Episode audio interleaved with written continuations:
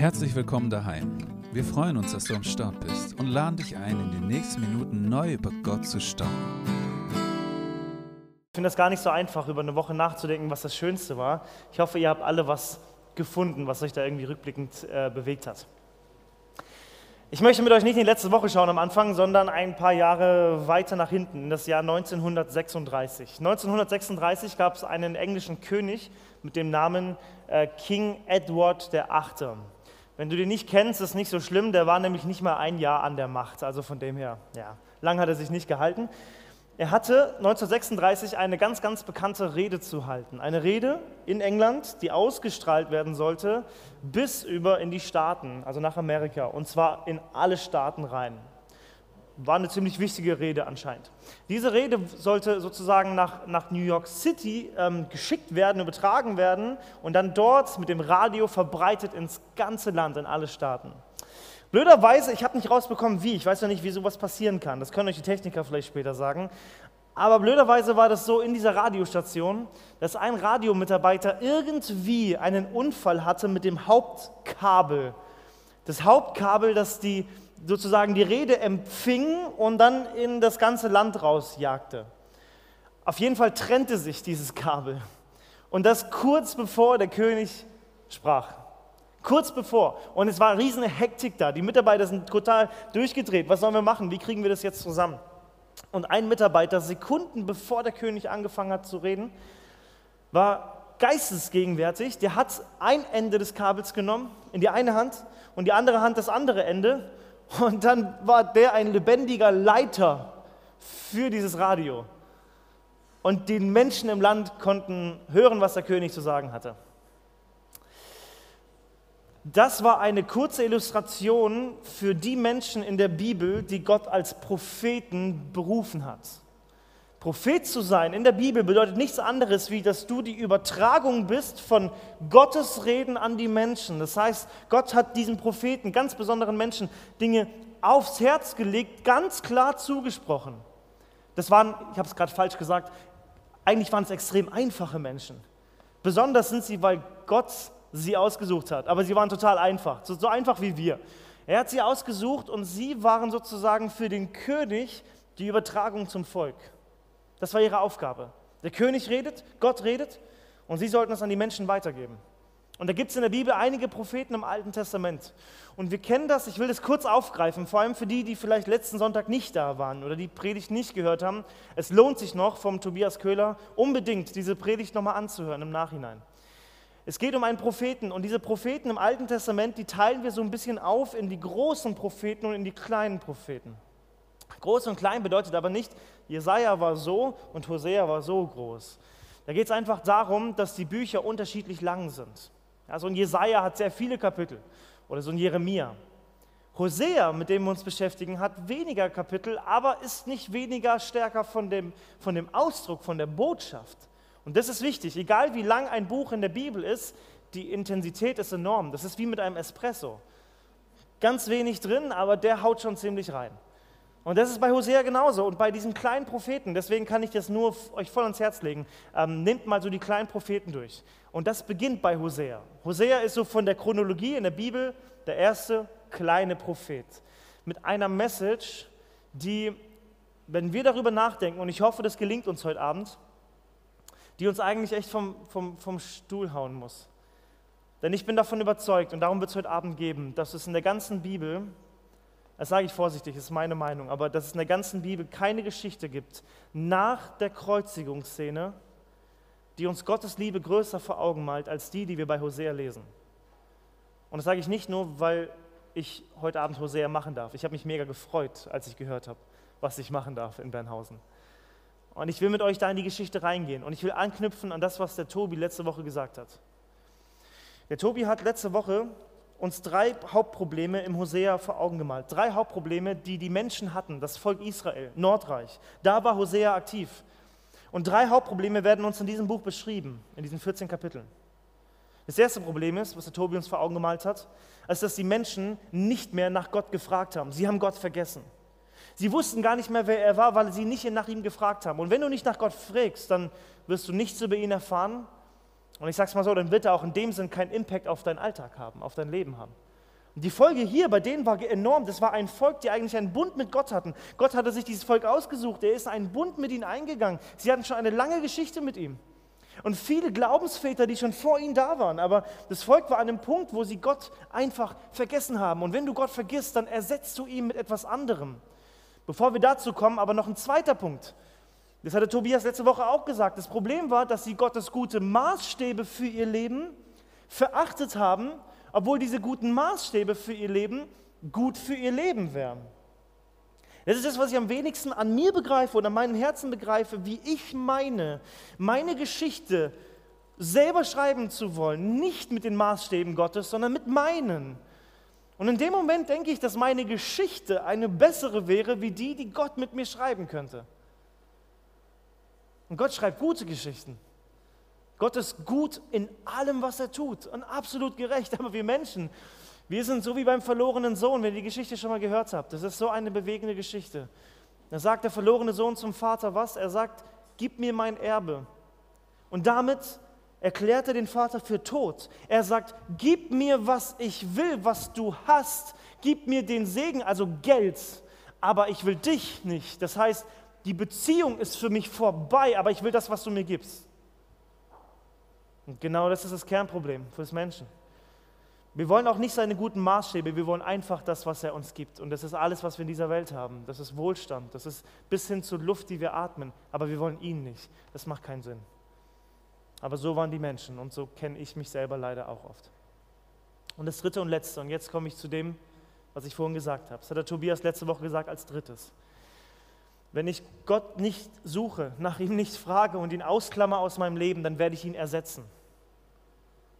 Wenn du, wenn du deinen Garten, deinen Glaubensgarten nicht pflegst, dann wird da immer was wachsen. Selbst wenn du ihn nicht pflegst, dann wird Unkraut da wachsen. Da kommt immer irgendwas hin. Und bei den Israeliten damals waren es die Götzen. Sie haben sich Götzen gemacht. Sie haben sich die Götzen der anderen Völker genommen und gesagt, das sind auch unsere Götter. Die sind besser als unser Gott. Das waren manchmal einfach nur Figuren aus Holz. Aber sie haben ihr Vertrauen darauf geworfen. Und ich schüttel den Kopf und sage mal, wie kann man den Holzfiguren irgendwie folgen? Und, und ich merke, der größte Gott in meinem Leben, dem ich so viel opfer, ist vielleicht keine Holzfigur, manchmal ein Holzkopf. Das bin ich. Nichts anderes. Und das zieht sich durch dieses ganze Buch hindurch. Ich will nur ein paar Blitzlichter rausgeben. Gott betont das in diesem Buch ganz deutlich, was das Kernproblem ist. Er sagt, das Kernproblem, ihr Lieben, ist eure Untreue zu mir. Ich bin die ganze Zeit treu zu euch. Ich will eine Beziehung zu euch. Ich bin einen Bund mit euch eingegangen. Aber ihr habt diese Ehe. Und das ist ein Bild, das ist so schön. Gott gebraucht immer das Bild zwischen, in dieser Ehe zwischen Braut und Bräutigam. Und ihr habt sie gebrochen durch eure Untreue. Durch eure Untreue.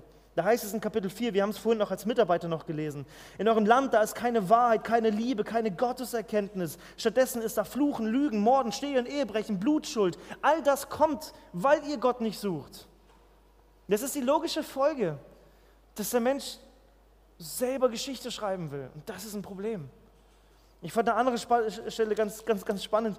In Kapitel 8, Vers 9 da, da, da, sagt, da sagt er, dass, dass ihr in andere Länder gezogen seid, um euch da Liebhaber zu suchen. Das heißt, ihr habt probiert, mit anderen Völkern, die mit mir nichts zu tun haben, habt ihr probiert, so zu bisschen so rumbändeln, so ein bisschen Liebe und so, äh, um da irgendwas zu füllen in eurem Herzen. Und da heißt es dann in, in Kapitel 8, guckt euch den Wildesel an, der lebt für sich.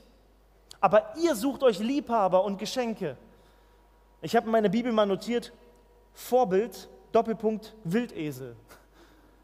Äh, ich kenne keine andere Stelle, wo Gott dir sagt, ey, guck dir mal den Wildesel an, wäre ein gutes Vorbild für dich. Weißt du warum? Weil selbst der Wildesel schafft es, auch mal für sich zu leben. Und das ist nicht immer schlimm.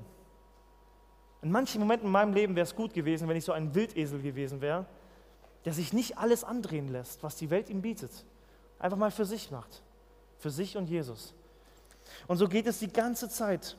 In Vers 10, in Kapitel 10 heißt es, Israel ist ein Weinstock, der für sich selbst Frucht bringt. Je mehr Früchte er brachte, desto mehr Altäre baute er, also für Götzen. Je besser ihr Land war, desto schönere Götzenbilder machten sie. Total falsche Richtung. Gott segnet sie und sie schießen immer mehr in die andere Richtung. Uns geht es immer besser, aber wir suchen den Dank in uns und sind so stolz auf das, was wir geleistet haben.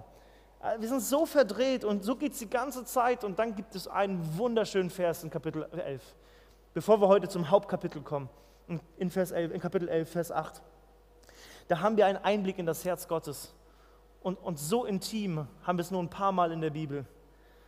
Da sagt er in, in Vers 8, wie könnte ich dich dahingeben, Ephraim, anderes Wort für sein Volk? Wie könnte ich dich preisgeben, Israel? Wie könnte ich dich behandeln wie die anderen Völker? Mein Herz sträubt sich dagegen, mein ganzes Mitleid ist erregt.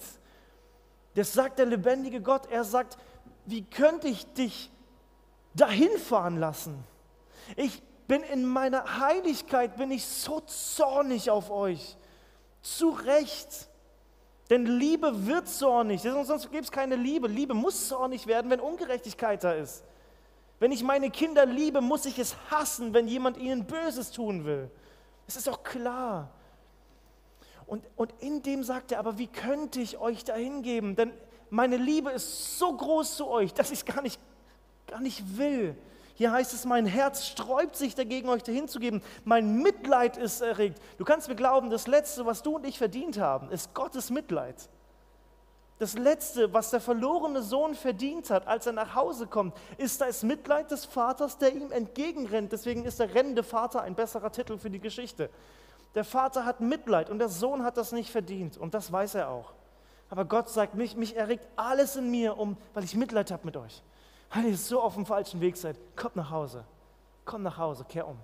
Ich mach's möglich. Wie hat er das bei Hosea gemacht? Wenn ihr Hosea lest, bitte macht das für euch mal. Wenn ihr Hosea diese Kapitel lest, ihr seid eine halbe, keine halbe Stunde seid ihr durch die 14 Kapitel. Wenn ihr das lest, werdet ihr schnell merken, dieses Buch ist voller Prophetie und Poesie, sehr schön geschrieben. Dieser Wildesel, ich finde das so cool. Das, ist, das, das kapiere ich einfach, das kapieren wir.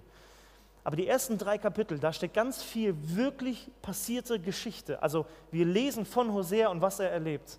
Und damit beginnt es ganz sofort, ganz steil. In 1 Vers 2, da gibt Gott ihm einen Auftrag. Und er sagt zu ihm, Hosea, ich möchte meinem Volk etwas deutlich vor Augen malen. Aber dafür musst du etwas tun, was dich alles kosten wird. Bist du bereit, Hosea? Und Hosea ist gehorsam. Er sagt, tu sag mir, was, was ich tun soll. Er wird es nämlich dann genauso tun. Gott sagt, ich will, dass du eine Frau heiratest, die von Beruf Prostituierte ist. Du sollst eine Frau heiraten mit dem Namen Gomer. Gomer, G-O-M-E-R, Gomer. Und diese Gomer hat eine dunkle Vergangenheit. Denn ihr Alltag ist es, untreu zu sein. Ihr Alltag ist es, jeden Tag Ehen zu brechen. Ihr Alltag ist es, mit vielen Männern zu schlafen. Und ich will, dass du diese Goma heiratest. Und ihr werdet Kinder bekommen. Sie wird Kinder haben. Und das, wären, das werden Hurenkinder sein. So steht es drin. Das ist kein anderes Wort wie für Prostituierte. Hosea war bekannt dafür, ein Prophet Gottes zu sein, ein Mann, der das Kabel in der Hand hält, ne, damit die Rede des Königs ins Land kann. Dafür war er bekannt, ein, ein gottesfürchtiger Mann. Und jetzt soll er eine Frau heiraten, von denen alle wissen, mit der habe ich vielleicht sogar geschlafen. Er ist gehorsam, er tut es. Und sie bringt drei Kinder auf die Welt. Das Krasse ist, wahrscheinlich, ziemlich sicher, ist mindestens eines der Kinder nicht von Hosea denn sie schläft ja auch mit anderen. Denn in dieser Ehe, die Gott so wunderbar gedacht hat und die, bitte, wir müssen immer jetzt übertragen, die im Hinterkopf die wunderbare Beziehung zwischen Schöpfer und seinen Kindern deutlich macht. Gott und seinen Kindern, Gott und seiner Gemeinde, bis heute, Braut und Bräutigam. So hat sich das Gott gedacht. Und in dieser Ehe, Hosea und Goma, bricht Goma täglich die Ehe. Und in Kapitel 2 werdet ihr lesen, da sagt Gott, mich zerreißt es, was ihr tut. Das ist genau die Übertragung, wie ihr die ganze Zeit lebt. Ihr seid mit mir in einer Beziehung und ihr zerreißt es. Ihr seid untreu. Die ganze Zeit geht ihr fremd. Geht fremd.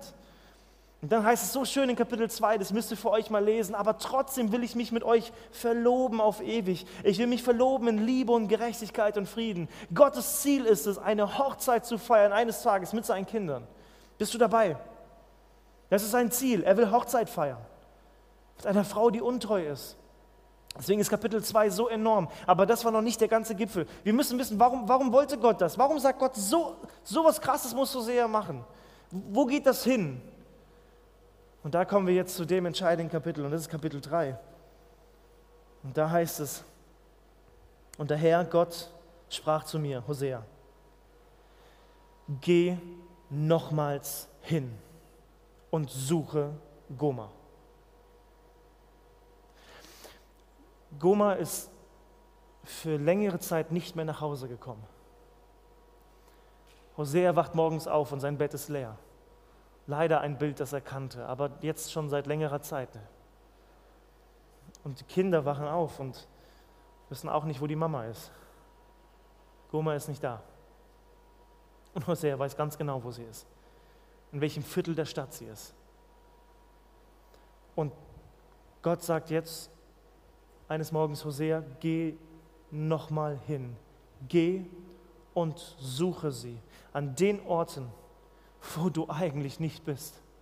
An den Orten, wo du nicht hingehörst. Geh und suche sie dort. Denn du sollst hingehen und du sollst sie lieben. Eine Frau, die von ihrem Freund geliebt wird und im Ehebruch lebt. Eine Frau, die dich jeden Tag betrügt und die Ehe mit dir bricht, die von Freunden geliebt wird. Das ist keine echte Liebe, aber sie suchte die Liebe bei den Männern, statt sie in Hosea ganz zu finden. Suchte sie die Liebe bei den Leuten, bei den Männern, bei denen, die bezahlt haben dafür. Und es heißt in Kapitel 2, dass, dass diese Männer ihr auch Dinge gegeben haben, Essen gegeben haben, Trinken gegeben haben. Nicht, dass sie das zu Hause nicht bekommen hätte, aber irgendwie hat sie alles dahin gezogen und gesagt, das ist besser, das ist besser für mein Herz. Irgendwas hat sie da hingezogen. Wir wissen nicht genau, was es war. Letztendlich ist das Herz des Menschen, das hier gezeigt wird. Geh hin, suche sie dort, wo du niemals wärst. Und jetzt kommt ein lebensrettendes Komma hier in der Geschichte. Kennt ihr das lebensrettende Komma? Das ist wie in dem Satz, komm, wir essen Opa. Oder komm, wir essen, Komma, Opa. Kurz gecheckt, ja, das ist entscheidend, das Komma hier. Das ist hier auch entscheidend, was jetzt kommt. Denn wenn jetzt ein Punkt kommen würde und es heißt, geh und suche sie, die Frau, die im Ehebruch lebt, Punkt, würden wir merken, okay, gut, er soll das machen, aber was für einen Sinn hat das? Was, was, was hat es mit uns zu tun? Und deswegen ist hier ein Komma. Und dann heißt es nämlich direkt danach, und das ist lebensrettend für dich und für mich, gleich wie, also genau wie du das jetzt machst, gleich wie der Herr Gott, ich, die Kinder Israels, liebt also genauso sollst du sie lieben. Ich liebe meine Kinder. Und hier ist Israel gemeint, prophetisch ist jeder Mensch gemeint, der zu Jesus Christus kommt. Seine Kinder, sein Volk. Und er sagt, so wie du jetzt sie lieben sollst, sie, die dich jeden Tag fremdgegangen ist, genauso lieb ich meine Kinder. Wiederkommer, obwohl sie sich anderen Göttern zuwenden und Traubenkuchen lieben. Äh, Traubenkuchen lieben. Ja, weil Traubenkuchen wurde den Göttern geopfert. Deswegen steht es so drin. Also er sagt, sie lieben Götter, sie laufen weg von mir die ganze Zeit. Und obwohl sie das tun, liebe ich sie. Und dieses Wort obwohl ist ein Signalwort für unermessliche Gnade. Wenn du die Bibel liest und du liest obwohl, dann wirst du meistens riesige Gnade finden. Warum? Weil es da heißt, verdient hast du es nicht. Und obwohl du so bist, liebe ich dich. Das ist Liebe. Obwohl du mich, gegen mich schießt jeden Tag, liebe ich dich.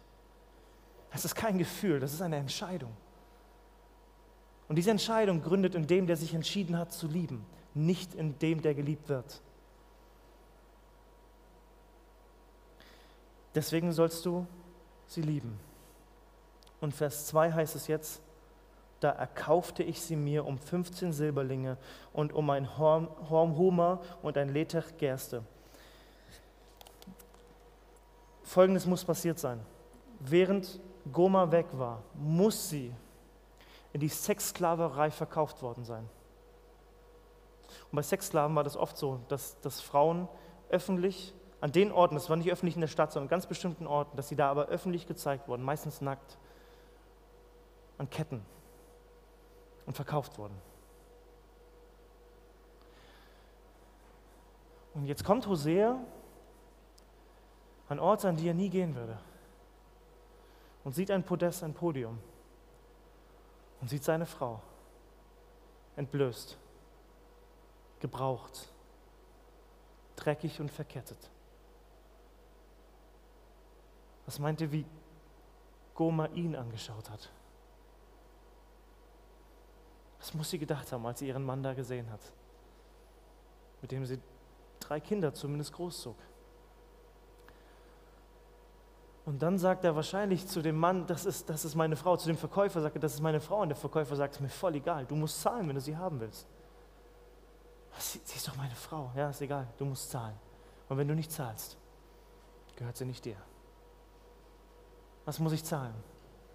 Diesen Preis. Der Preis, den ich euch vorgelesen habe, das waren um die 30 Silberlinge. Das war ein Preis für einen Sklaven, ein hoher Preis, 30 Silberstücke. Und er zahlt. Und seine Frau wird zu ihm geführt, die Ketten werden gelöst. Und er führt sie nach Hause. Und das heißt, und er sagt, ich erkaufte sie mir und ich sagte zu ihr, du sollst mir viele Tage so bleiben und nicht huren, nicht untreu werden und keinem anderen Mann angehören. Ebenso will auch ich mich dir gegenüber verhalten. Ich bleibe bei dir, sagt er. Und es ist in Klammern das Letzte, was du verdient hättest. Das sagt er aber nicht. Es ist aber die Wahrheit. Komm nach Hause und gib dein altes Leben auf. Wisst ihr, Goma wusste ganz genau, wie das war, dass Männer bezahlt haben, um sie zu benutzen und ihr scheinbar etwas zu geben, was sie aber nicht wirklich ausfüllte. Was sie bis zu diesem Tag aber nicht wusste, war, wie es war, dass es einen Mann gab, der für sie bezahlte, nicht um sie zu benutzen, sondern um sie zu heilen, um sie zu lieben, und zwar wirklich zu lieben. In diesem ganzen Bild, und das müssen wir zulassen, und erst wenn du das zulässt, wirst du die Liebe wirklich verstehen. In diesem ganzen Bild bist du nicht Hosea und ich bin es auch nicht. In diesem ganzen Bild steht die prostituierte Goma für jeden Menschen auf dieser Welt. Und Hosea steht für jemand viel Größeren. Und ich will dich an der Stelle fragen, bevor wir das gleich nochmal vertiefen, ich will dich fragen, ähm, kennst du das, wie viele Angebote dir gemacht werden, um dir scheinbar eine Liebe zu geben, nach der du dich so sehr sehnst? Kennst du die Angebote, die dir gemacht werden, damit du danach greifst und dir etwas zu nehmen, was dich niemals ausfüllen wird? Es scheint aber so zu sein. Und dann will ich dir die Frage stellen, kennst du den einen, der alles bezahlt hat, um dich zu heilen, nicht um dich zu benutzen in dieser Welt. Und wenn hier steht, er kaufte, dann müssen wir über Jesus nachdenken. Dann schafft Gott die Welt und der Mensch will nichts mit ihm zu tun haben. Er reißt sich los.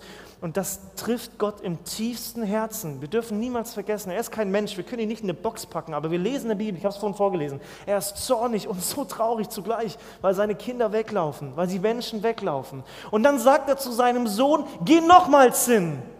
Denn Hosea ist niemand anderes als Jesus Christus. Und er sagt zu ihm, Jesus, geh nochmals hin, geh in diese Welt, in Ecken, wo du niemals, der Sohn Gottes in einer Krippe, ja, das ist ja noch das harmloseste, der Sohn Gottes da, wo die wirklich die Prostituierten waren, wo die Bettler waren, wo die Armen waren, die Leprakranken, die niemand angefasst hat. Und Gott sagt, geh da nochmal hin und suche, suche, suche Menschen, die Verlorenen, such die, die die in sich selber so verloren sind und die mir fremd gehen, die sich von mir losgerissen haben, such sie. Und wenn du sie gefunden hast, dann kauf sie frei. Und was ist der Preis? Gold, Silber? Nein, der Preis ist der Sohn Gottes selbst. Und Gott sucht bis heute und er sucht dich und er sucht Menschen. Und der Preis ist kein Silber. Da müssen wir Petrus fragen. Petrus, was, was hat Jesus bezahlt? Ihr kennt Petrus ja, vielleicht. Einer der, der, der, der größten Nachfolger von Jesus. Der Jünger, der immer auf die Kacke gehauen hat, der ganz klar war und dann Jesus dreimal verleugnet hat. So ein Auf und Ab. Und in 1. Petrus 1, Vers 18 und, und, und 19 sagt er, Du wurdest freigekauft von einem sinn- und zwecklosen Leben und du wurdest freigekauft mit, mit, mit Silberstücken, mit Gold? Nein. Warum? Denn das ist alles endlich. Das ist gar nicht so wertvoll. Du wurdest freigekauft mit dem Wertvollsten in diesem Universum. Und, und, und was macht etwas wertvoll? Etwas wird wertvoll, wenn es zum Beispiel einzigartig ist oder nicht so oft auftritt. Als Beispiel, ich habe letztes Jahr mit meiner Frau im Oktober haben wir fünf Jahre Ehe gefeiert. Wir haben hölzerne Hochzeit gefeiert, Holzhochzeit. Das kennt ihr ja, gibt ja so Gegenstände für diese Jahre.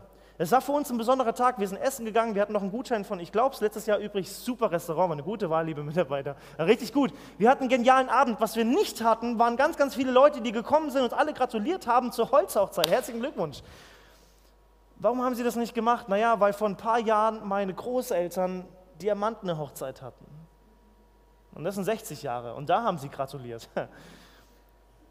Warum kriegen die Diamanten und wir Holz? Ganz einfach, weil Holz und fünf Jahre Ehe einfach häufiger vorhanden ist als 60 Jahre Ehe. Du wirst hier in der Umgebung mehr Holz finden als Diamanten. Versteht ihr deswegen Diamanten? So, und jetzt, deswegen sagt Petrus nicht mit Silber und Gold. Selbst das ist selten, ja, aber darum geht es doch gar nicht. Es geht um das Entscheidende. Es geht darum, dass wir hier einen, einen, einen Wert haben, der alles sprengt, unser ganzen Verstand, alles sprengt. Was ist es? Was ist es, wenn es nicht Diamanten sind? Wenn, wenn, und er sagt, das Blut eines kostbaren, fehlerlosen Lammes. Also ein Schaf? Ja, ja, übertragen schon. Denn das fehlerlose Lamm, das Lamm in der Bibel, das, das, das zu Opfer, Opfer gebracht wurde, um etwas gut zu machen zwischen Gott und Mensch, dieses Lamm ist ein Bild für Jesus Christus. Das heißt, das Blut von Jesus ist das Wertvollste auf der Welt. Und mir geht es jetzt nicht um Blut, denn Blut steht für Leben. Das heißt, das Leben von Jesus ist das Schönste, Wertvollste, Überragendste, alles Überragendste in der ganzen, im ganzen Universum. Jesus Christus, um den sich alles dreht. Und dieser Jesus bekommt einen Auftrag von Gott. Er selber ist Gott. Das ist das wunderschöne Geheimnis. Er bekommt den Auftrag, geh nochmal hin und such da, wo du eigentlich gar nicht hingehörst. Aber das sind Menschen, die freigekauft werden müssen. Womit muss ich bezahlen? Du bezahlst mit deinem Leben. Mit dem teuersten und wertvollsten, was es im Universum gibt. Um was zu tun? Um dich und mich endlich freizukaufen. Um uns zu heilen, nicht um uns zu benutzen. Das ist der Plan Gottes. Und bitte, wenn du mit Jesus lebst, stell dir niemals wieder die Frage, wie wertvoll du bist. Ich hoffe, du hast sie endgültig beantwortet, wenn du weißt, was Gott bezahlt hat. Und was das, vielleicht auch mit einer Illustration, was uns helfen kann, um das zu verstehen, möchte ich euch gerne das zeigen mit einem Schaubild, das mir hilft zu verstehen, warum Gott oder was Gott wirklich getan hat, als er alles bezahlt hat für mich. Als er Hosea losgeschickt hat und zu Hosea gesagt hat, geh und kauf diese Frau zurück und liebe sie, liebe sie obwohl sie es nicht verdient hat von dem, wie du es vielleicht sagen würdest. Ich möchte euch hier vorne mit einem Schaubild zeigen, nach was für Prinzipien oder nach was für ein Prinzip du ganz unbewusst Geschenke machst und für Geschenke bezahlst. Ich habe hier einen, ein Smiley und ein Schmoli, das Gegenteil, also gut, nicht so gut. Hier habe ich ein Eurozeichen und hier habe ich ein Eurozeichen, das ich durchstreiche. In diese Richtung befinden sich Menschen, die dir ganz, ganz nahe stehen. Denk mal kurz an die drei Menschen, die dir am allernächsten stehen. Dein Partner, deine Eltern, gute Freunde, Geschwister, ganz, ganz enge Freunde. In diese Richtung geht es in diese Menschen. In diese Richtung, das fand ich ein bisschen schwer beim drüber nachdenken, wie ich das formulieren sollte, aber tatsächlich würde ich hier sagen, es sind Menschen, die vielleicht sogar ein gewisses Feindbild für dich darstellen. Menschen, die dir nicht, nichts Gutes wollen. Menschen, die dich vielleicht mobben. Mobbing ist von der, vom Kindergarten bis ins hohe Alter leider für viele Alltag. Bedrängt werden, wirklich Böses wollen. In diese Richtung solche Menschen. Und auch Menschen, die einfach fremd sind, mit denen du keinerlei Beziehung hast. Hier haben wir einen Euro, also hier befinden sich so, diese Richtung bedeutet nicht viel Geld für Geschenke ausgeben und nicht viel Kraft investieren und hier ist viel. Und ich starte mit dem leichtesten Bereich und das ist der hier. Und in dem Bereich, in dem kenne ich mich eigentlich relativ gut aus.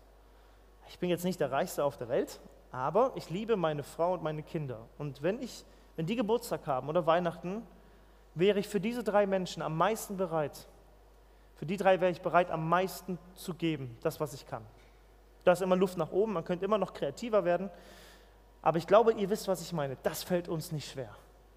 Du bist eingeladen bei den Menschen, die du am meisten liebst, zum Geburtstag. Es fällt dir nicht schwer zu sagen, es lohnt sich für diese Menschen.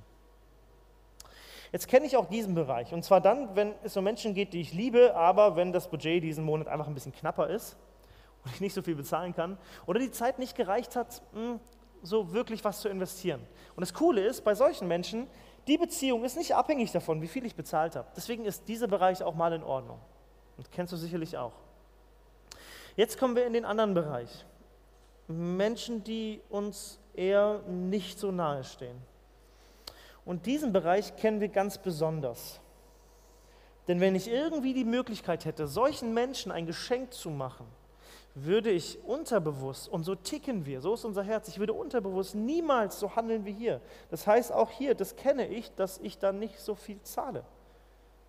Dass ich auf den letzten Drücker noch irgendeinen fertigen Geschenkkorb bei irgendeinem Laden kaufe. Es ist super schön, so Geschenkkorb, kein, verstehe mich nicht falsch. Aber ich bräuchte fünf Minuten, um, um eine Entscheidung zu treffen. Und das hängt mit den Menschen zusammen, mit denen ich unterwegs bin. Das ist so, so sind wir. Und jetzt kommen wir zu dem Bereich, der für uns keinen Sinn ergibt. Und der einzige, den wir von unserer Natur her nicht betreten. Und das ist der Bereich, wo es um Menschen geht, die uns so, so entgegenstehen, so gegenreiben, aber für die ich im Traum nicht denken würde, so viel zu zahlen oder zu machen, wie für die Menschen, die ich wirklich liebe. So sind wir. So ticken wir. So ticken wir, aber ich bin so froh, dass Gott so nicht tickt. Denn Gott sagt, Simon, genau das, genau das habe ich gemacht. Hosea hat genau das gemacht. Und wenn wir jetzt über uns reden, ihr Lieben, ich bräuchte hier noch ein paar Blätter, die müssen wir hier anhängen, um uns hier ganz weit rechts zu, zu, zu lokalisieren. Wir sind so weit weg. Und wir haben es bei Hosea gehört, das Volk ist so weit weg. Sie vergessen Gott, sie fragen nicht nach ihm. Seine Maßstäbe sind ihnen egal, sie suchen sich andere Götter. Das ist die Situation und hat sich bis heute nicht verändert. So ist der Mensch. Guck in die Welt und du siehst es überall. Guck in mein Herz und du siehst es auch. Aber wenn wir von Jesus reden, bräuchte ich auch ein paar Blätter, die nach oben gehen weil das hier nicht reicht. Ich habe es euch gerade erklärt, was es mit dem Preis auf sich hat. Dass Gott gesagt hat, nee, das, das reicht nicht. Ich zahle mit dem Leben meines Sohnes. Es wird ihm alles kosten, alles, um dich da zu holen, wo du bist. Und ganz ehrlich, wenn Jesus dich freikauft, als du noch sein Feind warst, glaubst du nicht, er wird dir alles geben, was du brauchst, wenn du jetzt sein Freund geworden bist? Das ist eine wichtige Frage für dein Leben. Wenn du Christ bist, wenn du hier sitzt und das schon erlebt hast, dann will ich dir das mitgeben, was mich jeden Tag trägt, wirklich. Und das ist die Gewissheit, wenn er das bezahlt, als ich sein Feind war, wird es mir nie wieder mangeln, wenn ich jetzt ein Freund geworden bin. Und noch weniger wird er mich loslassen. Das ist Hosea. Das ist Goma. Hosea geht und holt Goma. Und er sagt zu ihr, ich habe es vorhin schon vorgelesen, er sagt zu ihr, du sollst nicht mehr huren. Dieses Leben ist vorbei. Das ist das, was Jesus auch zu einer Frau gesagt hat, die auch Ehebruch begangen hat und die gesteinigt werden sollte. Und Jesus sagt, es ist okay, ich verurteile dich nicht mehr. Jetzt geh, dir ist vergeben, aber sündige nicht mehr. Das ist der Auftrag. Aber das Problem ist, wir kennen es trotzdem noch. Und deswegen sagt er hier so schön, ich werde mich auch daran halten. Und woran hält er sich? Bleib bei mir, ich bleib bei dir. Und deswegen heißt es im Neuen Testament einmal, sind wir auch untreu, so bleibt er doch treu. Denn er ist der beste Bräutigam für deine Seele. Er ist der liebste Liebhaber für dein Herz. Er ist die größte und wichtigste Quelle für dein Leben. Füll es nicht mit anderen Angeboten. Und du wirst erleben, und das ist, mein, das ist mir so wichtig, dass ihr anhand von Hosea das hier sehen dürft. Du wirst erleben, dass diese Botschaft von Hosea, dieses das, das Mindset, das alles sprengt, dass er da hingeht und diese Frau zurückkauft und sie lieben soll, dass dieses Bild, was Gott genauso anwendet, um zu zeigen, Leute, ihr seid Goma, ich bin Gott und ich kaufe euch frei, denn ich will mich euch verloben in Ewigkeit, dass diese Botschaft dein ganzes restliches Leben bestimmt. Dass das hier, und ihr Lieben, das ist Evangelium äh, auf Papier, das ist genau das, dass, dass dir viel vergeben wurde. Also vergib viel, dass du viel geliebt wirst, liebe viel, wachse in Jesus, in dem, was er dir geschenkt hat. Und das bedeutet, dass Jesus Raum für Raum in deinem Leben verändert. Und das will ich euch gerne mit einer Illustration vor Augen machen, dass ihr euch das vorstellen könnt. Und es passt sehr gut zu Goma zu dieser, diesem Bild der Prostituierten, wo ich mich sofort wiederfinde, in der Trennung von Gott und dann in der, in der Liebe, die Gott geschenkt hat. Stell dir mal vor, stell dir vor, da, da steht so ein richtig heruntergekommenes Haus. Ganz dreckig, ganz eklig. Einen Vorgarten gibt es nicht mal. Alles ist verwildert, alles ist dreckig. Es gibt keine Tür. Da ist keine Tür am Eingang. Die, die, die Gläser aus den Scheiben sind alle rausgeschlagen. Das, das, das Haus fällt fast zusammen, das Dach ist kaputt, die Räume drinnen, die Dielen, alles ist zerstört. Da, da liegen kaputte Sachen rum. Nachts kommen Menschen in das Haus und treiben dunkle Geschäfte. Manche machen auch dort ihre Geschäfte. Es stinkt in dem Haus. Und irgendwie gehört es keinem das Haus. Und eines Tages kommen zwei sehr gut gekleidete Männer auf das Gelände. Also nicht so wie ich jetzt, deutlich, deutlich schöner gekleidet, richtig schick. Die kommen auf das Gelände und einer ist ein Interessent und der andere ist ein Makler. Und der Interessent guckt sich das Haus an und sagt, ich kauf's. Und ich zahle richtig viel dafür. Der Makler fragt nicht nach, denn das wird er nie wieder so erleben. Also ja, gerne, so, sofort. Er kauft das Haus und er wird der Besitzer. Er ist nicht nur Interessent, er ist der Besitzer. Und jetzt ab dem Tag, wo dieses Pflock, wo ein Pflock vor dem Haus reingehauen wird, wo der neue Name des Besitzers drinsteht, ab diesem Tag kommt keiner mehr in das Haus. Keiner treibt mehr seine dunklen Geschäfte. Das ist vorbei. Aber das Haus ist immer noch hässlich. Aber es gehört jetzt jemandem. Und ab diesem Tag wird der Besitzer dafür sorgen, dass sich dieses Haus verändert und er beginnt damit eine Tür reinzusetzen und, und, und, und Glasscheiben in die Fensterrahmen zu setzen. Und jetzt geht er jeden Raum einzeln durch und verändert diese Räume und renoviert und verschönert.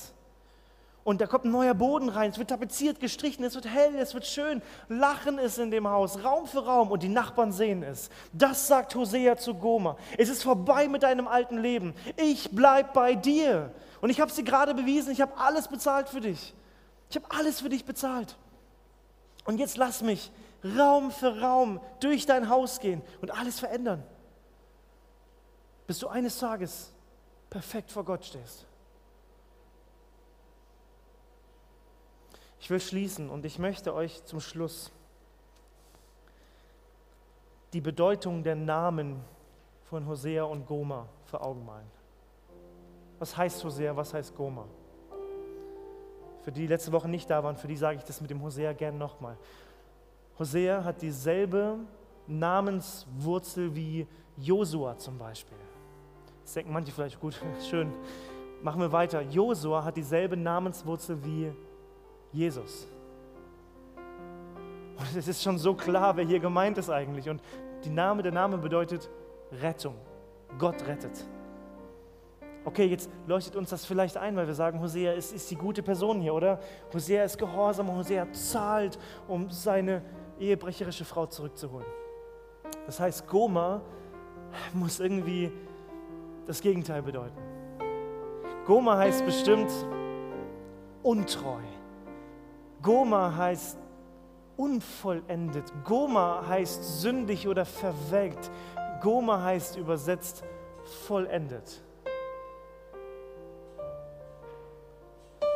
Das Letzte, was ich denke, wenn ich an Goma denke, ist Vollendung.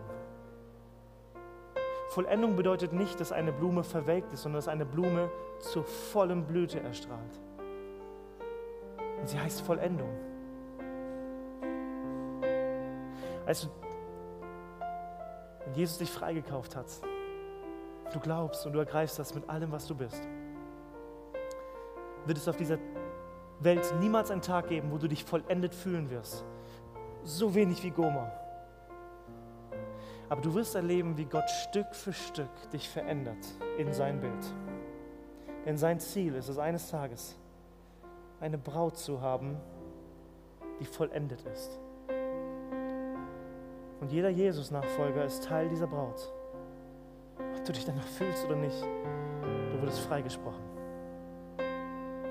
Vollendung. Goma heißt Vollendung. Christsein bedeutet, es ist vollbracht, es ist vollendet und vor allem brauche ich nichts mehr außer Jesus, denn das ist schon voll.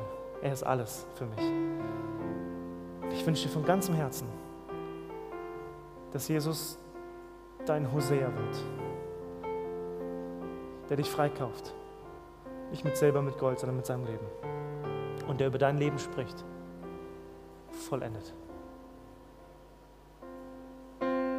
Ich will dir jetzt Zeit geben, ein bisschen zur Ruhe zu kommen, über manche Fragen nachzudenken und es wirklich zu bewegen. Wenn du mehr über Heimwärts wissen willst, klick dich auf heimwärts.net, schau bei Instagram unter Heimwärtsfilderstadt rein oder besuch uns einfach im Gottesdienst in der Johanneskirche in Filderstadt-Bernhausen. Guck doch mal rein.